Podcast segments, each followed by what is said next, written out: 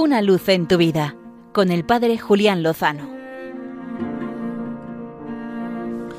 Muy buenas amigos de Radio María. Hoy 7 de marzo nos encontramos en las vísperas del 8M. El 8 de marzo para muchos de los oyentes les remitirá, sobre todo en los últimos años, a una conmemoración civil, el Día Internacional de la Mujer. Pero lo cierto es que la Iglesia lleva siglos festejando en esta fecha la memoria de San Juan de Dios, el fundador de la orden hospitalaria que lleva su nombre. Este hombre, convertido a la fe profundamente a mediados del siglo XVI, eh, siglo de oro espiritual en la vida de la Iglesia española, a través de la predicación de otro grande, San Juan de Ávila, se consagró completamente a la atención de las personas con enfermedad mental para ofrecerles otro tipo de cuidado, otra forma de tratarles. Y es que él mismo experimentó en sus carnes como en tantas ocasiones las personas con enfermedad mental, los locos, como se les llamaba, eran maltratados. La cuestión es que pensaba en cómo juntar la memoria del gran San Juan de Dios también con un guiño, una referencia a las mujeres.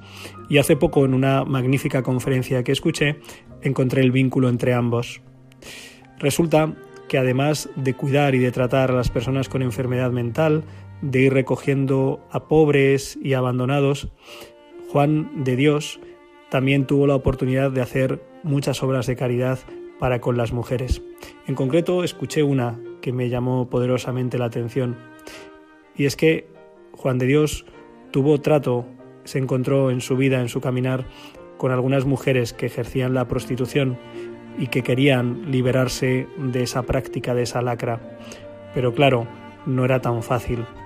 Así que él se puso manos a la obra y encontró la posibilidad de sacarlas de la ciudad, de Granada, y llevarlas a otra ciudad donde no fueran conocidas y por tanto su honra y su reputación no estuviera manchada, marcada, y también buscarles un buen, un buen casamiento.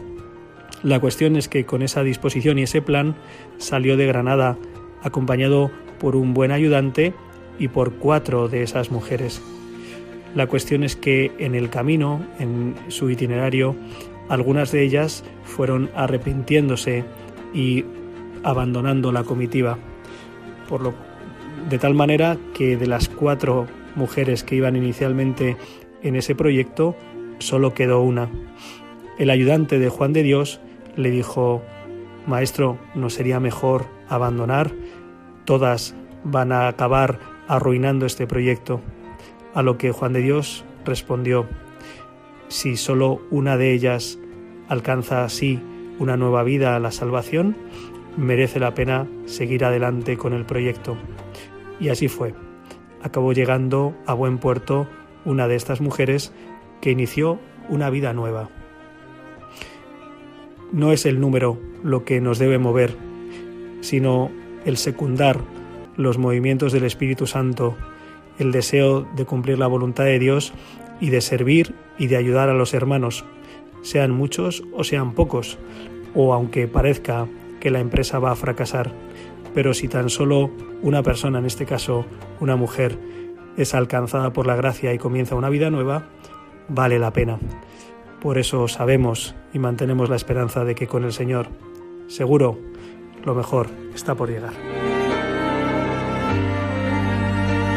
Una luz en tu vida, con el Padre Julián Lozano.